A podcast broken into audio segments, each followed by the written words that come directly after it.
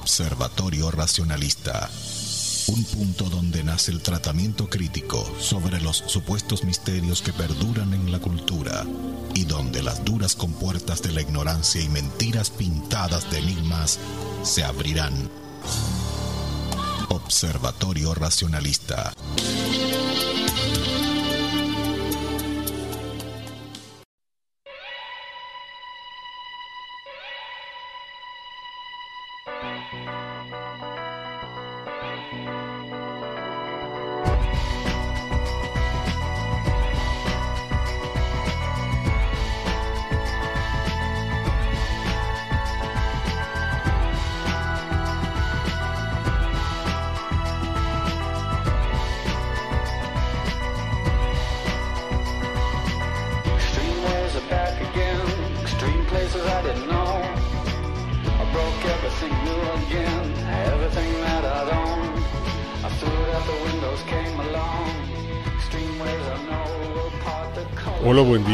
Están? Un saludo cordial aquí desde el Observatorio Racionalista. Gracias por acompañarnos de nuevo. Hoy voy a compartir con ustedes una entrevista a un amigo, al doctor Carlos Vera Andrada. ¿Sobre qué tema? Un temón. El libre albedrío. Más que una entrevista, lo que queremos es que sea como siempre simplemente una charla relajada entre amigos sobre un tema que en este caso es tan apasionante como contraintuitivo. Les advierto que no va a ser fácil asimilar el tema del que vamos a hablar hoy. Al menos de buenas a primeras no va a ser fácil. Es lo que me pasó a mí cuando leí sobre este asunto hace muchos años por primera vez. Lo que somos es producto de múltiples causas, muchas de esas causas aleatorias. Hasta la capacidad de hacer cambios, de modificar conductas, es parte inherente de ese fenómeno que intentaremos abordar hoy aquí. Existen algunos experimentos que demuestran que antes de ser conscientes de tomar una decisión, el cerebro ya la ha tomado unas fracciones de segundo de antemano. Se le pide a los individuos que antes de que el reloj llegue a cierto número deben presionar un botón verde o un botón rojo. Se mira al cerebro con un escáner y se puede saber qué botón van a presionar antes de que los sujetos los accionen. Esto indica que la decisión ha sido tomada antes de llegar a la conciencia. Y el libre albedrío requiere conciencia para ser verdaderamente libre. Se supone que somos conscientes de lo que debemos o no hacer antes de hacerlo. Los pensamientos conscientes, las intenciones y los esfuerzos que se hacen en cada momento de nuestras vidas están precedidos por causas de las que somos por completo inconscientes. No somos responsables de tener el cerebro que tenemos, ni de haber nacido en un país o en un ambiente específico. Esto tiene implicancias abrumadoras. Y ser ignorante de esto hace que experimentemos falsas ilusiones morales. Escuchar la entrevista creo que está buena, ojalá sea de tu interés. ¿Qué haces, loco? ¿Cómo anda usted, mi querido amigo? Esa Me da foto... rabia, me da mucha rabia la gente que tiene tanto cabello. Es una. Che, esto podemos hablar, total, esto se puede si vos cortás esto, ¿verdad? No, claro, yo edito, no te preocupes. Claro, claro, bueno. Yo suelo decir que es una prueba de que Dios no existe. Si existiese, ¿acaso le daría tanto a algunos y nada a otros? Tengo nomás la sensación de que cuando hablo con alguien que sabe tanto o más que yo del tema, hablándole al, a No. alguien a quien Fue Claudio el que me dijo, entrevistarle a, a, a Carlos, porque él tiene un tema interesante que nosotros, él en realidad, en alguna medida ya tocó en el programa, pero no, ah, no, no con la profundidad con la que yo creo que vos manejás lo de Harris, ¿verdad? Y el, el tema da para mucho. Ahora él me acaba de pasar un- otro libro más de un español que también habla de esto. Me dijo, léelo, después charlamos y vemos, porque a mí me parece, me dice, un tema interesante. Y en realidad, yo nunca lo toqué en la radio, nunca. Así que a mí me parece una linda oportunidad. Pero explícame vos. vos ves ahí. No, Ah, vos no ves, bueno, no importa. no tenés que darle compartir pantalla. Ah, dale. Se nota que Dale, vos a- nunca usaste esto, ¿eh? No, no, yo soy cero acá en este tema. Buscá ahí en, Sí, En- sí, sí, en compartir. compartir pantalla. Sí, compartir pantalla. Esperame un segundito. Sí, tranquilo. Tenemos 40 minutos antes que se corte. Dale, dale. Así que sobra. Share screen a decir. Sí, le di ahí el share screen. Ah, pero vos no me permitís. Me dice host disable. Ah, la Vos me tenés que permitir. Se ve que vos sos cero en esto, ¿eh? Yo lo que soy cero, entonces, che. Bueno, no importa si total esto vos no necesitas ver. Yo no necesito ver. Dale, empiezo entonces. Sí, señor. El libre albedrío fue definido de varias maneras.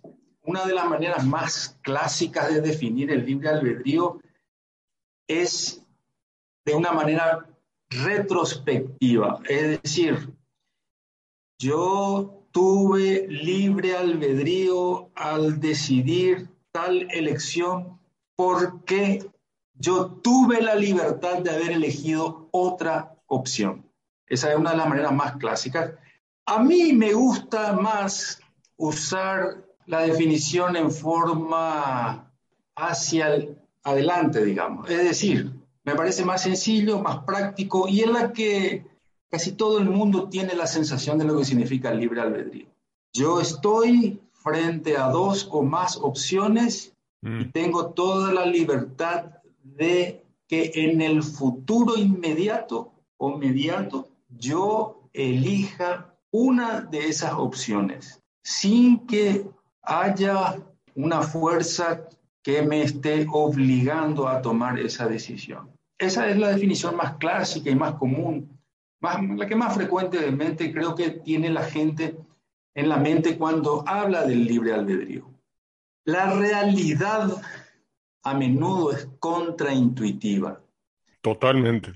Uno, yo siempre digo que uno de los ejemplos más clásicos cuando uno sale al patio y ve el sol que sale del amanecer y se pone el atardecer, la intuición nos dice claramente que es el sol el que se está moviendo. Sí. Y únicamente después de hacer estudios y después de que la ciencia y la, las personas interesadas lograron demostrar lo contrario, recién ahí uno se da cuenta de que la realidad no es lo que aparentaba. Creo yo, sinceramente, que también ocurre algo muy parecido con el libre albedrío. Nuestra intuición nos dice de que tenemos la libertad de elegir entre una o más opciones, pero esto es una simple ilusión. Mm. Nosotros no hemos elegido nuestros padres, por lo tanto, Mm. no elegimos nuestros genes, ni tampoco elegimos el ambiente en el cual nacemos, nos criamos y nuestros primeros años nos van sometiendo a, a una serie de estímulos, los cuales es imposible que nosotros podamos elegir en los primeros años. Después uno empieza a creer que es uno el que sí empieza a elegir eso.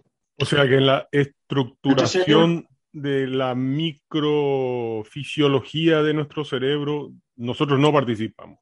Eso ocurrió por un proceso, lo un proceso de causas que van para atrás en donde no tenemos absolutamente ninguna participación nosotros como individuos. Este, eh, Es exactamente lo que iba a decir, porque nuestro cerebro está conformado por 85 billones de neuronas y se cree que existen 10 veces más de número de sinapsis, de uniones. O sea, el número de procesos electroquímicos que se producen en nuestro cerebro, que entre paréntesis, no existe otra cosa más compleja en todo el universo conocido hasta ahora.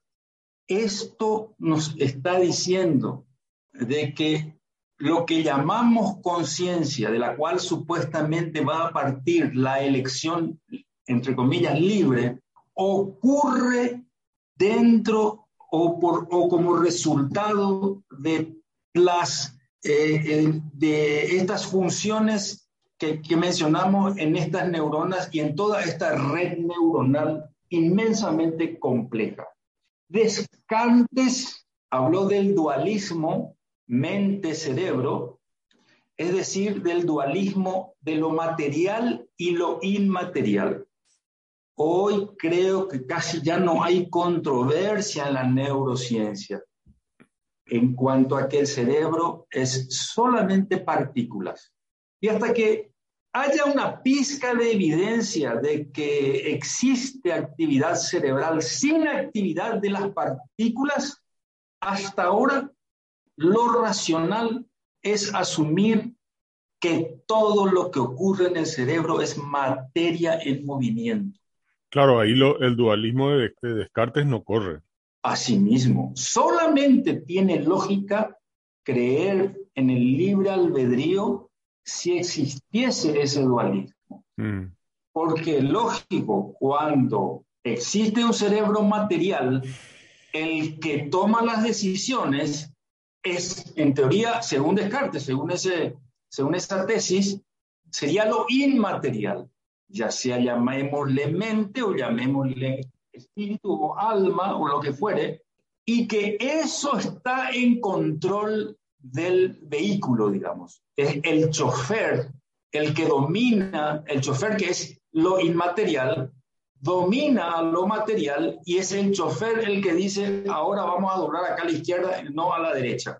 Por eso que cuando no, cuando no aceptamos este dualismo, se nos hace imposible aceptar el libre albedrío, ya que todo lo que nosotros llamamos mente no es otra cosa que toda esa compleja red que por supuesto es mm, hasta ahora misteriosa.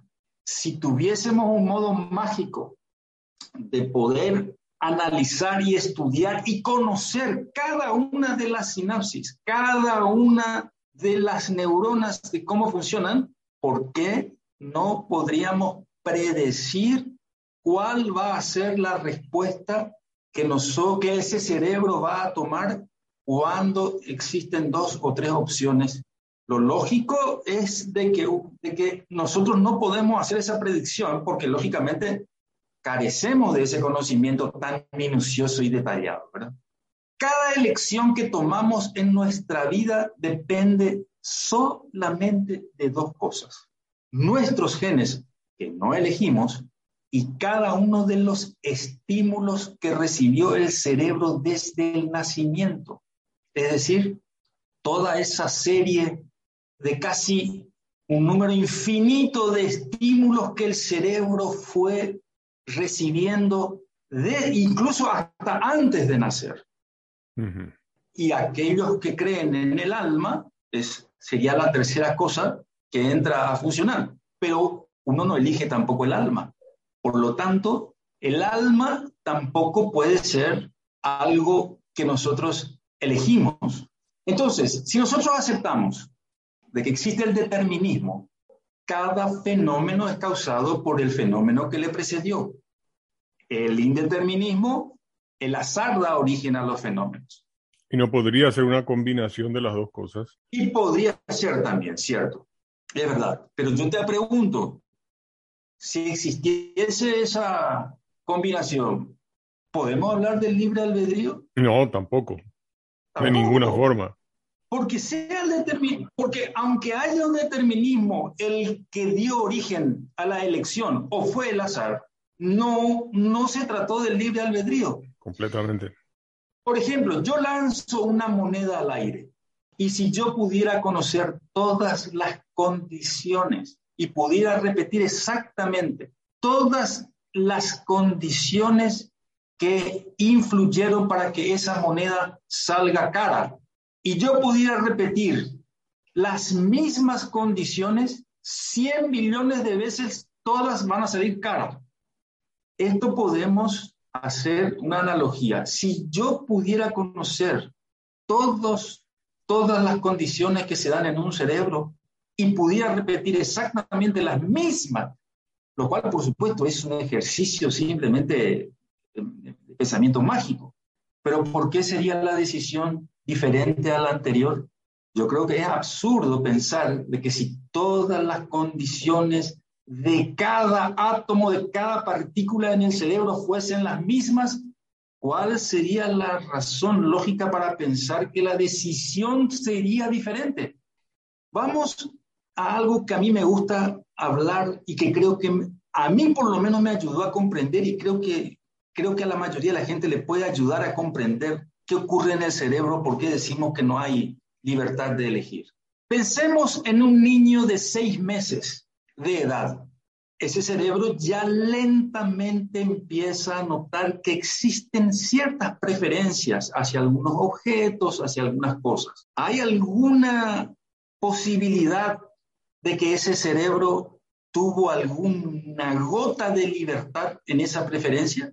Por supuesto, sería absurdo creer eso, porque esas pequeñas preferencias vinieron de sus genes y cada milisegundo, cada segundo que ese cerebro, los estímulos que ese cerebro fue recibiendo. Vayamos ahora a un niño de el doble de edad, de 12 meses al año. Claramente ya empiezan a notarse preferencias uno tiene, prefiere este juguete. En otras palabras, ya empieza a haber elecciones. ¿Podemos hablar de libertad? Creo claramente la respuesta es no. Sus genes más todos los estímulos que recibió fue lo que ese niño en vez de tomar un trompo eligió una bolita. Y así, así, y así va pasando con el niño de tres años. Cuando llega a los diez años, ya empieza a notarse unas preferencias claramente, por ejemplo, en la sexualidad.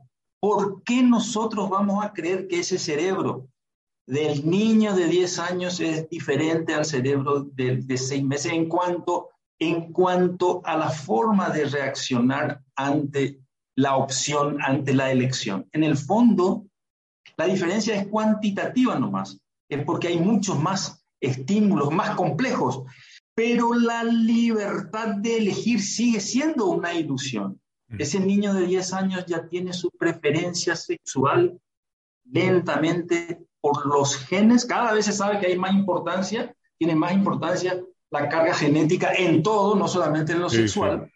Sí. sí, sí. Y todos los estímulos que él no pudo haber elegido desde que nació. ¿Y por qué va a ser diferente a los 18 años? ¿Hay alguna razón lógica para que a los 18 años digamos no? Ahora que el cerebro es más complejo, porque esa es la única diferencia, es más, fue... Cuando vos hablas, cuando vos hablas de, de los estímulos, podríamos decir entonces que hay una combinación eh, de, de, de, genética y medio ambiente. Hay un... Absolutamente. De genética, o sea, medio ambiente es el estímulo que se recibe ahora, mismo. Ahora la, la cuestión es, em, digamos, para hacerlo más fácil, digamos, probablemente sí, la sexualidad es un, es un buen ejemplo, pero si yo digo, este, elegí un helado de chocolate, pero podía haber elegido un helado de vainilla, parece ser como que hay una bifurcación ahí que yo podía haber hecho otra cosa. Eh, sí. Esa es la ilusión. Exacto. Eh, esa es la ilusión, pero, pero este, el hecho de que a mí me guste el helado de chocolate más que el helado de frutilla parece ser que esa no forma parte de una elección. Puede ser esa una analogía más elección libre. ¿Eh? Totalmente. Para mí ese es un ejemplo perfecto. Los gustos en las preferencias es donde se encuentra para mí lo, lo más claro, el ejemplo más perfecto y más claro de que no existe una libertad de elección. Uno se pregunta, ¿yo puedo realmente elegir lo que me gusta? Mm. Eh, lo que a uno le gusta, uno lo eligió. Es como decir, yo voy a elegir que esto no me guste. ¿Realmente el cerebro es capaz de decidir, esto no me gusta? En el fondo, lo que nos gusta o no nos gusta en las cosas más primarias, como por ejemplo las comidas, como por ejemplo el sexo, que son las cosas más primarias, ahí es donde mejor se puede ver esas cosas no se pueden elegir. Alguien podría decirte, por ejemplo, en las comidas, sí, cuando era niño no me gustaba el brócoli, pero ahora me gusta. He desarrollado un gusto, pues entonces alguien podría decir que esa es una consecuencia de que sí hay un libre albedrío, de que realmente, de que realmente no estamos este, tan sujetos a los estímulos iniciales que hicieron que yo desde pequeño no me gustaba comer ensalada, por ejemplo. Pero ahora Pero, que soy adulto, sí. Sin, sin embargo, eh, eh, también es una consecuencia de todo lo que fuimos, eh, de las causas y los efectos que se fueron produciendo en nosotros, la posibilidad de ese cambio. Así mismo, exacto. Por ejemplo, a mí no, vamos a suponer que yo diga, a mí no me gustaba el brócoli de chico y yo odiaba y me causaba una repulsión. Hoy disfruto del brócoli. Entonces uno tiene que preguntarse, ¿disfrutas porque elegiste que te guste el brócoli? ¿Realmente tomaste una decisión libre y dijiste, hoy, a partir de ahora yo voy a tomar la decisión de que el brócoli me gusta? Así no ocurre, ¿verdad? Nunca ocurre eso. Podemos simular que nos gusta que es diferente. Eso es otro tema. Pero ese gusto que nosotros hemos adquirido se debió a una serie de fenómenos. Por ejemplo, alguien nos dijo, mira, en el brócoli hay mucha vitamina B y te aseguro que comiendo repetidas veces vos vas a notar que esa vitamina te va a hacer bien. Entonces el cerebro sí tuvo la opción de elegir. A ver, ¿qué puedo elegir yo? ¿Acepto que me guste tener más vitaminas? ¿O elijo, no, las vitaminas a mí, yo prefiero que las vitaminas no me hagan bien? En el fondo tampoco tenemos esa opción. En el fondo, el cerebro que entre comillas eligió las vitaminas es porque ese cerebro ya venía con los estímulos necesarios para que ah, funcione de esa manera. Otro ejemplo parecido es cuando decimos nuestros gustos nacen sin explicación. Por ejemplo, a mí no me gusta ir al gimnasio. A mí, me, molesta. Y sin embargo, yo elijo, entre comillas, ir al gimnasio. Sin embargo, a mí eso me causa, no me causa realmente... Ninguna satisfacción. Mm. Ahora, ¿dónde está la explicación de por qué el cerebro elige ir al gimnasio? Porque existen otros factores que hicieron que ese cerebro vaya al gimnasio, que son, por ejemplo, quiere mejorar su, estado físico, su salud, y, y entonces ese cerebro, por los estímulos que recibió previamente y por sus genes, no tuvo más remedio que ir al gimnasio. Lo mismo que si no se hubiese ido, también la misma cosa. Parece circular el razonamiento, ¿verdad? Mm. Pero, pero en realidad, yo creo que así es como, como funciona. Porque finalmente, ¿de qué dependen los actos? Finalmente dependen de los pensamientos y de, la, y de las emociones que van muy de la mano. No estamos, no, no, no es que se pueden separar perfectamente lo que sentimos de lo que pensamos, ¿verdad? Y la pregunta es, ¿cómo aparecen los pensamientos en, en el cerebro? ¿Alguien puede realmente creer que uno decide lo que va a pensar, lo que va a venir en el, cerebro? Y la respuesta es, nadie puede pensar en lo que va a pensar, porque si no tendría que pensar antes de lo que va a, antes que aparezca el pensamiento. Totalmente. igual. sí, sí te escucho. Por lo tanto, en el fondo, en el fondo, en realidad, tenemos la ilusión de que nosotros estamos eligiendo lo que vamos a pensar y cuál va a ser nuestro siguiente pensamiento. La pura verdad es de que así como vos estás escuchando y no sabes lo que yo voy a decir, tampoco estás sabiendo lo que va a venir en tu cabeza. ¿Cuál va a ser el siguiente pensamiento que va a venir a la mente? Claro, hay, una vez le escuché decir a Sam Harris eh, mm. en una conferencia, creo que fue. Les hago ahora una pregunta al auditorio. Piensen en una película que que hayan visto. Y se quedó un poco, se quedó callado esperando que el público estaba pensando, ¿verdad? Algunos habrán pensado en, qué sé yo, en Avatar, otros habrán pensado en Lawrence de Arabia, otros pudieron haber pensado en Mel Gibson, en, qué sé yo, como Mad Max.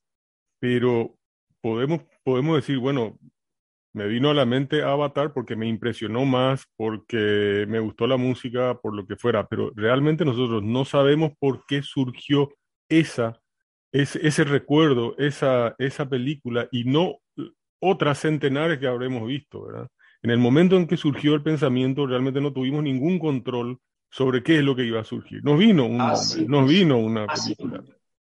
Exacto, así mismo. Podemos decir que es eh, una cuestión de gusto. Me impresionó me, me generó a mí un, una, un impacto aquella, aquella película, etcétera. Por eso es lo que estaba más disponible dentro de mi cerebro, digamos. Pero el hecho de que la disponibilidad o la impresionabilidad que nosotros sufrimos eh, o sufrimos o gozamos con una determinada, con ese determinado estímulo, también debe ser consecuencia de, siguiendo esta lógica, ¿verdad?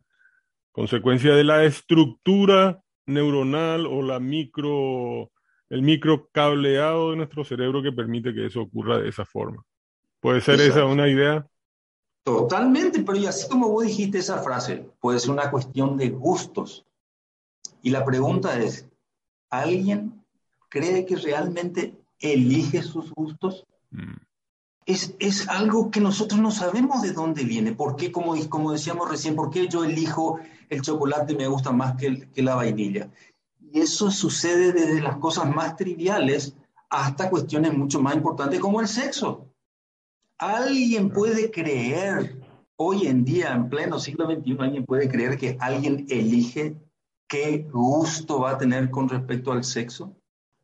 Lo que uno puede tratar de hacer o no hacer con respecto al sexo después de que primero existe ese impulso, ¿verdad? Que es absolutamente, no, no, lo elegimos. Nadie elige el impulso hacia qué sexo va a irse. Nadie.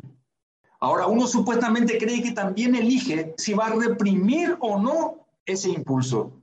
Volvemos a lo mismo. Esa represión o liberación, depende de lo que hagamos, otra vez vienen, responden a sus genes y a todos los estímulos que recibió ese cerebro desde que nació. Hmm. O sea, estamos atrapados en un determinismo. Yo, yo creo que sí, porque hasta ahora no pude escuchar un solo argumento que me convenza de lo contrario. Y he, escuchado a mucha gente y leído gente que opina de lo contrario. Pero vos te imaginas más allá de lo que significa realmente eso. O sea, no más allá, más acá de lo que eso significa.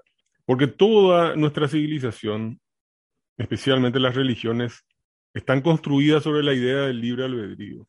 De que nosotros somos responsables de nuestros actos somos responsables moralmente de lo que hacemos y que, y que si eh, la gente tomara conciencia de lo que significa en el fondo, eh, al final del día, el tema del determinismo, eh, todos esos sistemas de creencia del judaísmo, del cristianismo y el islam o, el islamismo se, se, desmoronarían. Así mismo, exactamente. Por eso que todas las religiones se aferran al libre albedrío como si su vida dependiese de ello. Yo creo que ni siquiera, yo creo que ni siquiera son conscientes de este, de este tema, Carlos. No, no, no creo que ni la no, No eligen libremente, decía eligen libremente. El otro ejemplo que da Sam Harris que a mí me gusta es cuando dice, esto que yo estoy explicando a ustedes, en su mente hay dos posibilidades. ¿Usted lo ha entendido o usted no lo ha entendido? Ninguna de las dos cosas usted las eligió.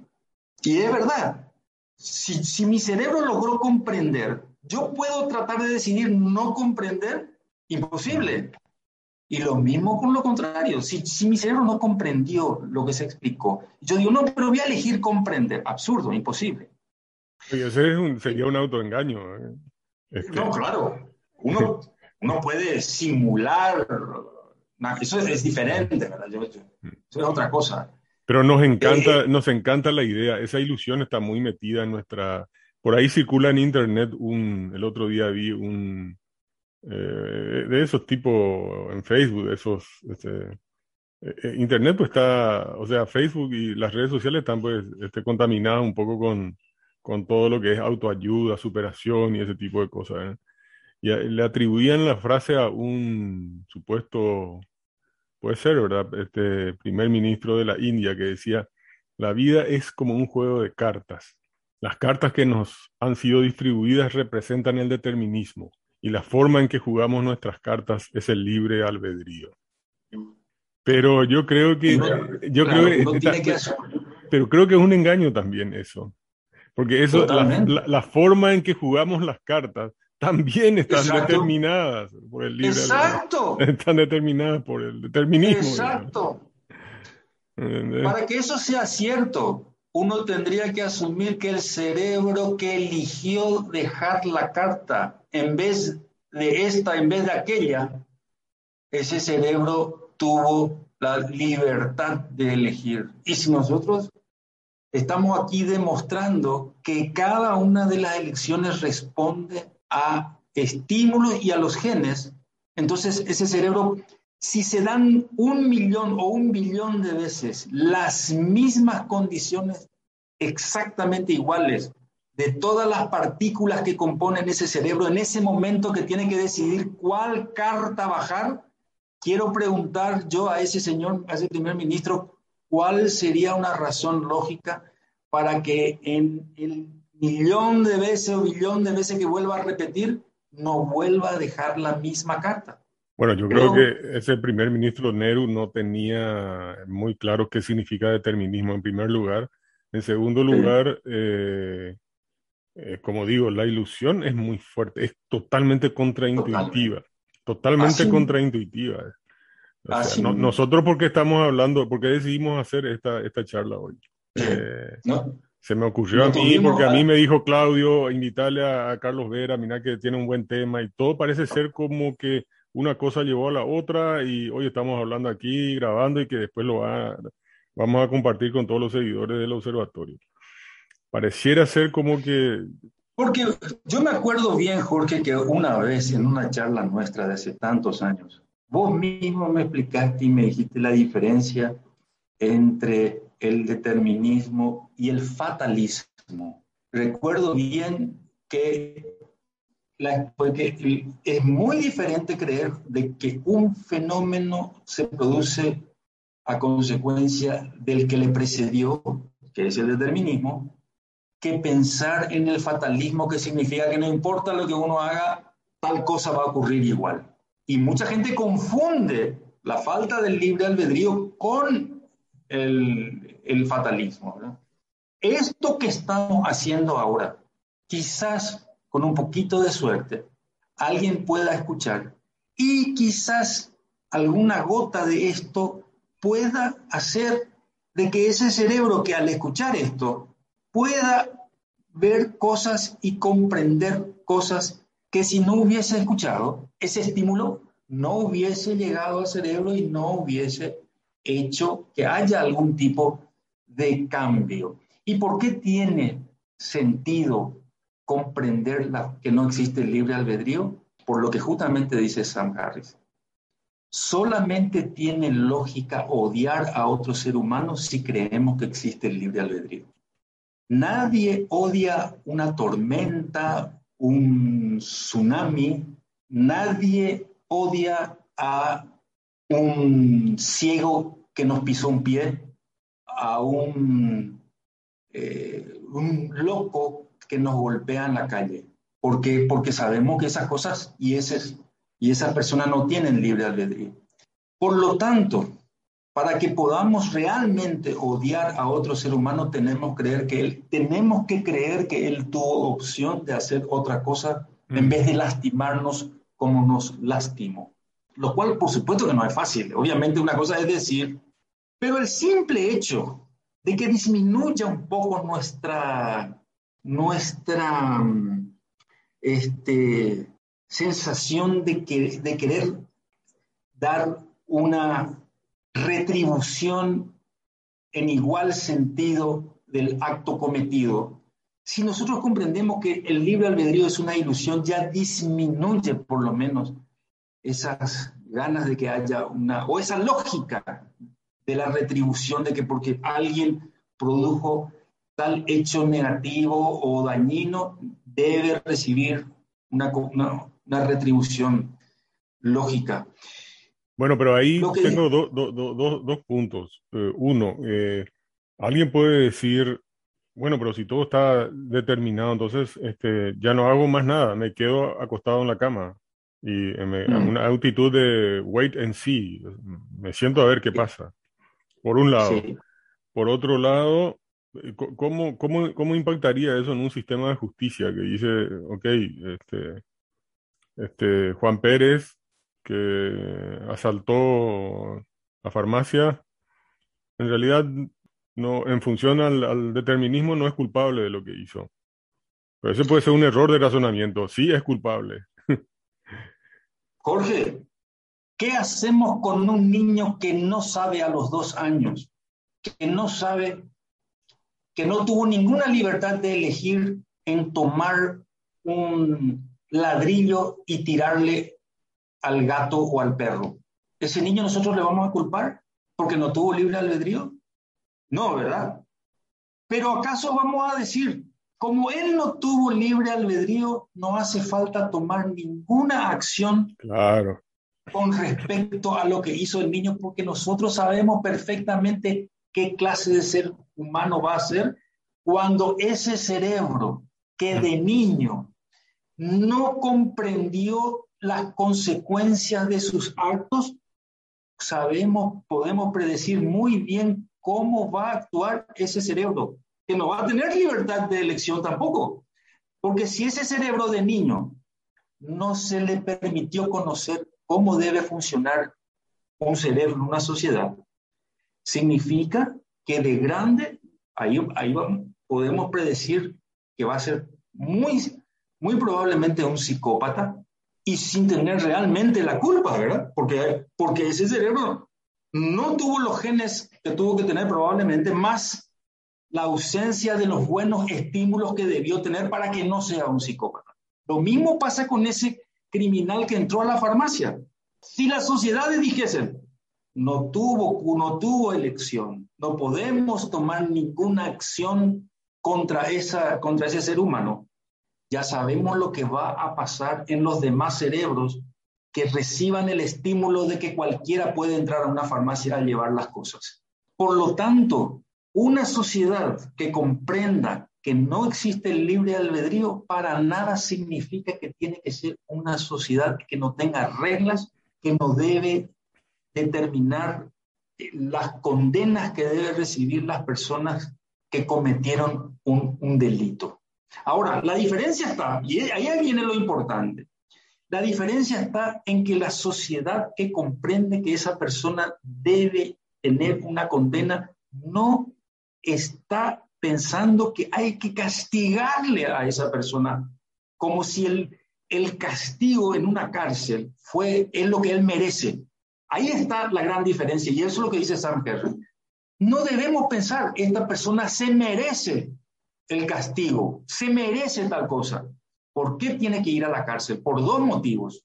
Tiene que ir primero porque cada persona que comete un acto y se convierte en un peligro, nosotros le aislamos de la sociedad para, que siga, para evitar que siga cometiendo ese delito, como lo haríamos con un tigre que lastima y sabemos que no tiene libre albedrío. Nosotros no porque no tenga libre albedrío le vamos a dejar que esté libre en la sociedad. Lo mismo hacemos con un criminal.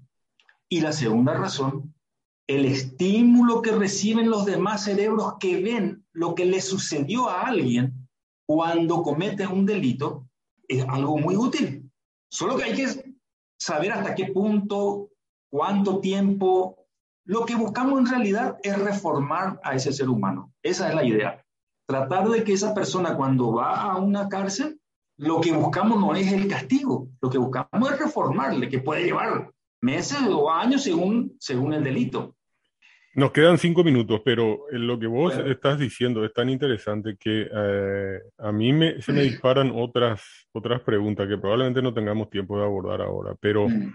en el mismo sentido del, de la culpabilidad de un, de un de alguien que transgrede la ley o, o el comportamiento anómalo de una persona, anómalo en el sentido de fuera de los parámetros que consideramos normales. Entonces también deberíamos cuestionar eh, o debería estar en cuestionamiento el tema de la, de la meritocracia que hoy pretende o, o digamos es una, porque sobre los conceptos de meritocracia, de que somos responsables del éxito, que somos responsables de lo que conseguimos y de lo que hacemos y de lo que quienes somos, y entonces eh, los que fracasan, fracasan porque no intentaron lo suficiente, los que fracasan eh, es porque, porque no quieren este, progresar, los que fracasan los que son pobres porque quieren ser pobres. O sea, también deberíamos cuestionar esa lógica con este, con este principio determinista, porque yendo a un ejemplo, no es lo mismo haber nacido en una familia con unos genes eh, razonablemente saludables, en una sociedad que vive en libertad, en una sociedad que vive dentro de una economía eh, en progreso, saludable o lo que fuese, que un chico que nació con unos genes defectuosos o con buenos genes, pero en una sociedad en boputasguana, mm. en medio del atraso, de la miseria y del hambre estructural que no dependen de él y que, o sea, ¿cómo, con qué medida se puede juzgar la meritocracia de alguien que nació en condiciones tan favorables con la, el, el, el, éxito o el fracaso de alguien que nació en condiciones tan desfavorables estructuralmente? Es decir, creo yo que se dispara un poco, te saqué, te saqué completamente del tema, pero esto, afecta, esto afecta directamente ese concepto de meritocracia. Jorge, es el punto central del tema para mí. El tema que tocaste para mí es lo más importante. Saber que no elegimos nos ayuda a aceptar a los demás y a nosotros mismos. Disminuye la soberbia, mm. aumenta la compasión.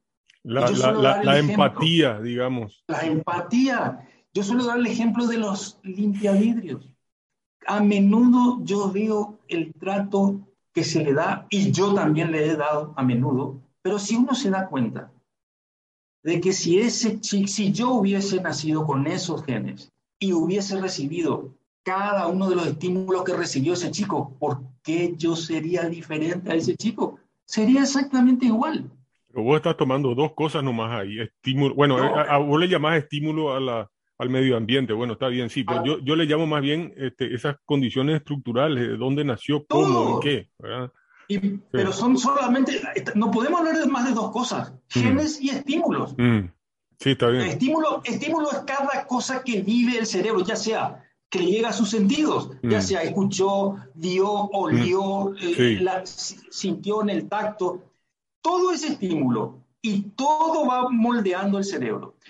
Pero lo de la meritocracia, Jorge, hay que diferenciar muy bien con respecto a, estos, a estas este, políticas antimeritocracia que hablan los, estos países como la, como la Argentina, donde están en contra de la meritocracia como diciendo que aquella persona que no tiene, no hizo nada para ser, haber llegado hasta ser el máster en Harvard y ahora quiere ocupar tal puesto político con respecto a aquel otro que no pudo tener la oportunidad de estudiar. Las sociedades no tienen alternativa más que para poder decidir qué función se le va a dar, mejor dicho, qué cargo se le va a dar a un funcionario. Mm.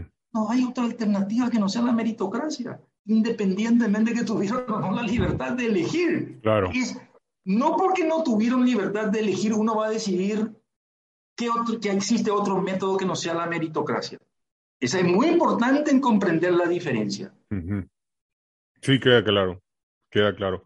Mi punto era más bien en el sentido de que la gente, al no entender cómo funcionan estos mecanismos, cree que todo su éxito, entre comillas, eh, esa soberbia que cree que yo soy lo que soy porque me hice a mí mismo.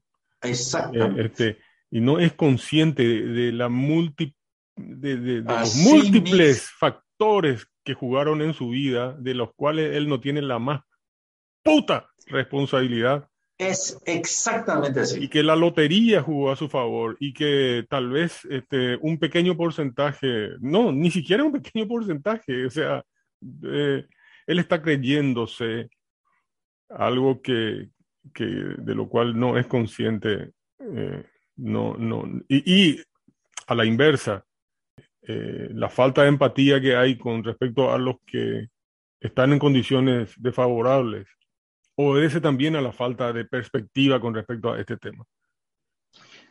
Es por esto que yo creo que vale la pena que la gente comprenda qué quiere decir el libre albedrío. Para mí, a mí por lo menos, me dio la impresión de que se puede aumentar la empatía, como dijiste mm. vos.